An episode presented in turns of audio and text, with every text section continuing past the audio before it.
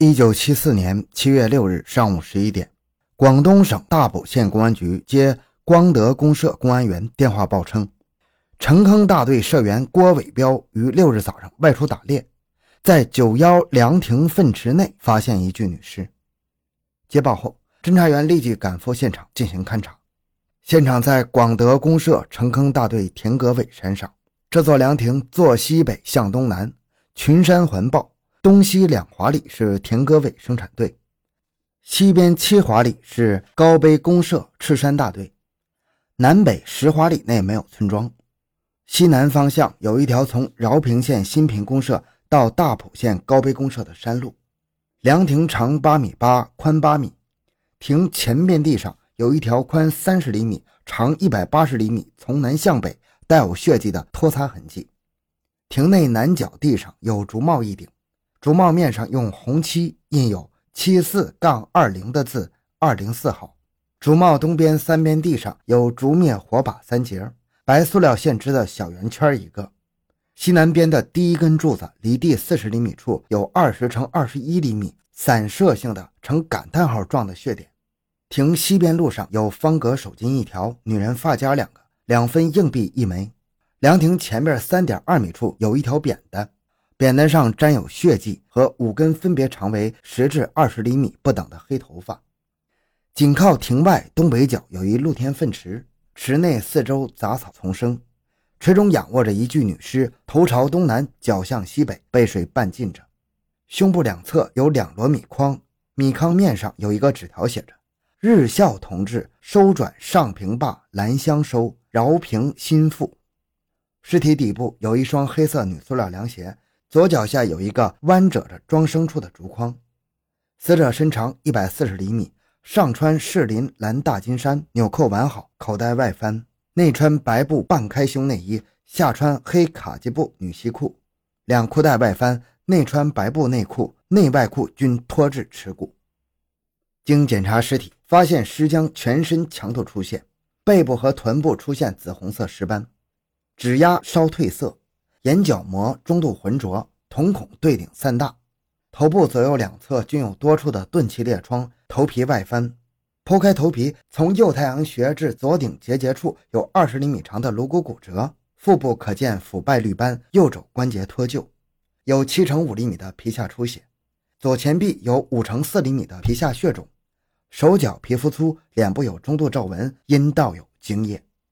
经搜查，在通往高碑方向路旁距现场两华里的水罐子附近石缝中，发现用线网袋装着两只活鸡，每只重一斤半，颜色一黄一黑。欢迎收听由小东播讲的《凉亭突发血案》，警方寻觅踪迹，擒获真凶。回到现场，寻找真相。小东讲故事系列专辑由喜马拉雅。独家播出。根据现场勘查和尸检情况，对案情分析判断如下：第一，现场留有一条沾有毛发、血迹的扁担，联系死者头部有多处长条状的钝器伤痕和颅骨骨折，判断扁担是行凶杀人工具。第二，凉亭内有血迹、毛发、发夹、手巾，凉亭至粪池的地面有拖擦痕迹。据此分析，是在亭内杀人遗失粪池中的。第二，全身出现强度尸僵，尸斑紫红色，指压稍褪色，腹部可见腐败绿斑。鉴于现场位于高山，尸体浸在水里，温度偏低，判明死亡时间已在十八到二十个小时。也就是说，在七月五日晚上八点到十点被害的可能性比较大。第四。尸体面部、手脚的皮肤比较粗，有较深皱纹，脚上有许多冷霜裂痕。穿士林蓝大金衫、黑卡其布女西裤、白布内衣内裤，耳朵上有两个耳塞子。根据当地的群众穿着习惯，判明死者可能是农村的劳动妇女，年龄约在五十岁左右。第五，死者的衣带、裤带外翻，现场遗留有硬币，内外裤头脱至耻骨，阴道有精液，推断为抢劫、强奸杀人案。六。离现场两华里路的石缝里发现两只活鸡，该处方圆四华里无人家，活鸡极可能是罪犯丢下的，而且可能是往高碑公社方向逃跑。根据现场勘查和分析判断，决定从以下两个方面开展侦查：第一，抓住现场遗留纸条上的上平坝、兰乡、饶平新富等有关地址和人名进行追查，重点就放在高碑公社至饶平县九村，发动群众尽快查明无名尸体的真实姓名、籍贯和被害前的行踪，从中发现凶犯的线索。第二，向有关地区发出通报，广泛发动群众提供线索。经广泛深入的调查，发现古边公社平西大队和周瑞公社上平大队均有上平坝的地名，名叫兰香的有十二个人。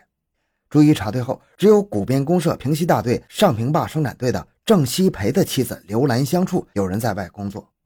正面访问刘兰香，得知其父刘清新在饶平县新丰九村陶瓷厂收购点工作，母陈婉娘现年五十二岁。于六月二十日到饶平县父亲处探父亲未归。刘介绍其母的相貌、衣着特征与死者基本相符，由此判断死者极可能是陈婉娘。找刘兰香等人辨认，证实死者就是陈婉娘。查明死者后，沿着陈婉娘离开饶平县新丰九村到大埔县高碑公社的路途访问，先后有三十四人反映。七月五日。从饶平县三重溪上石街处开始，有一个和死者穿着、携带物品相似的女人和一个男人同行，同行到离现场两华里的光德公社成坑大队田戈伟生产队邓文家门口时，正是晚上八点左右。女人曾向邓要竹灭火把照明，男人个子很小，没见邓家，站在屋角处。走时，男人单康伟随往现场方向走去。从九一凉亭至高碑方向的沿途，有十人证实，当晚十点左右，在赤山大队有一个男人担着草绿色的背包等物往高碑方向仓皇而去。据此推断，那个与死者同行的男人很可能就是杀人凶犯。根据群众提供的线索，这个重大可疑凶犯的特征是：年约二十岁，留短发，个子瘦小，约一百五十厘米高，皮肤稍黑。高碑口音，上穿白色的旧背心，下穿蓝色的抽头短裤，屁股处有补疤，背草绿色的挂包。为了找寻赃物，追查凶犯，立即将死者的被抢的物品数量、特征以及可疑凶犯的相貌特征通报了全县及有关地区，深入发动群众查找。通报发出后，很快就揭发出可疑对象二百二十一名。古边公社古溪大队女社员刘赛英听了通报之后，主动找干部反映。邻居李双江七月六日上午九点从外面担着两袋东西回来，还有一只小狗和通报上讲的相似。李双江回到家后，拿一件有血的白色文化衫到村边去洗。侦查员发现，李双江带回家的小花狗的毛色特征和死者失去的小狗特征一样。李双江带回家的一双人字拖与死者失去的拖鞋颜色类型相同。李平时有投机倒把行为。经常往返饶平新丰鱼市场，必经光德公社九一凉亭，对现场环境比较熟悉。发案当晚，他曾路过现场，为此将李双江作为重大嫌疑对象，集中力量，迅速查清李双江在发案前后的行踪，以及文化衫的血迹、人字拖鞋以及小花狗的来源。经查，李双江于七月四日上午离家步行经古边公社到高碑鱼，在高碑乘车经平原公社到达丰朗鱼。在丰朗鱼买了一双人字拖鞋，晚上在丰朗住宿，第二天步行到大埔县城坑，再步行经九一凉亭、赤山、高碑鱼。七月六日上午回到古稀家里，同行的有社员李志元、李兆光两人。在丰朗百货门市部访问，有一个认识李双江的售货员证实，李双江在百货门市部买了一双九号的清带轻底的人字拖。在功德公社访问时，旅社中认识李双江的服务员证明。李等三人于五日晚上九点多来电，要求住宿，因为没有床位而离去了。从时间上看，已经基本排除了李作案的嫌疑。发案当晚，李双江、李志元、李兆光三人同行，事前没有纠合作案的因素。从现场上看，也不是三人作案。群众反映的杀人嫌疑犯的年龄、外貌、衣着特征与这三人差别很大，从而否定了李等三人作案嫌疑。那么，小花狗和文化衫上的血从何而来呢？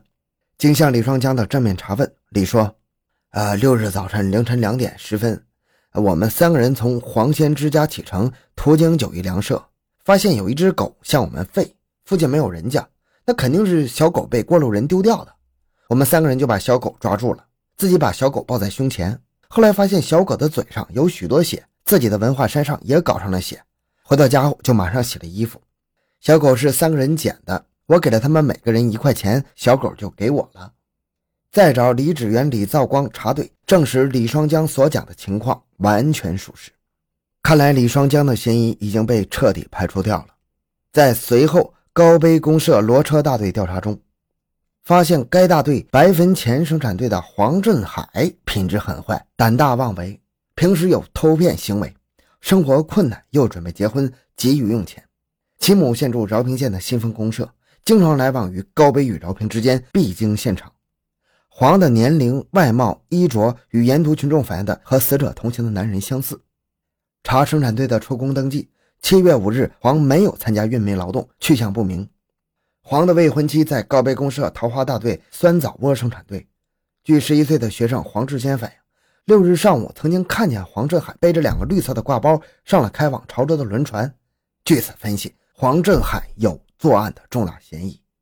到其未婚妻所在的生产队调查，因黄到的时间是上午十点，社员都去出勤去了，没有一个成年人能够证实黄是否到过其未婚妻家。当侦查工作处于迷途难进的关键时刻，有三个八九岁的小孩反映说。十多天前，看见黄背着两个挂包到了黄未婚妻的父亲家里，带着黑豆、咸鱼、花生油等物。为了证实小孩提供的线索，由质保主任以关心黄未婚妻的父亲被毒蛇咬伤为名进行家访。从张的言谈中证实了小孩提供的线索完全可靠。经研究决定，侦查员正面接触老父亲，一方面关心他的疾病，要他好好养伤；一方面从侧面揭露黄的偷盗诈骗行为。教育他要与黄划清界限，不要上当受骗。结果对方如实讲了，黄振海七月六日上午到他家时，带来了花生油两瓶，其中一瓶装花生油的半斤装的酒瓶底部标有“广东顺德”字样，清代青底的人字拖鞋一双，鱼肝油一瓶等，经辨认与死者被抢物相符。为了更充分的掌握证据，迅速破案，依法将黄振海拘留审查，并搜查了黄的住处。发现了被抢去的两件女上衣、一条女长裤、两件女内衣、一双九号的人字拖鞋。找死者的家属辨认，确系被抢物资。在确凿的证据面前，黄犯交代了抢劫、强奸、杀人的全过程。好，这期案子就讲到这里。小东的个人微信号六五七六二六六，感谢您的收听，咱们下期再见。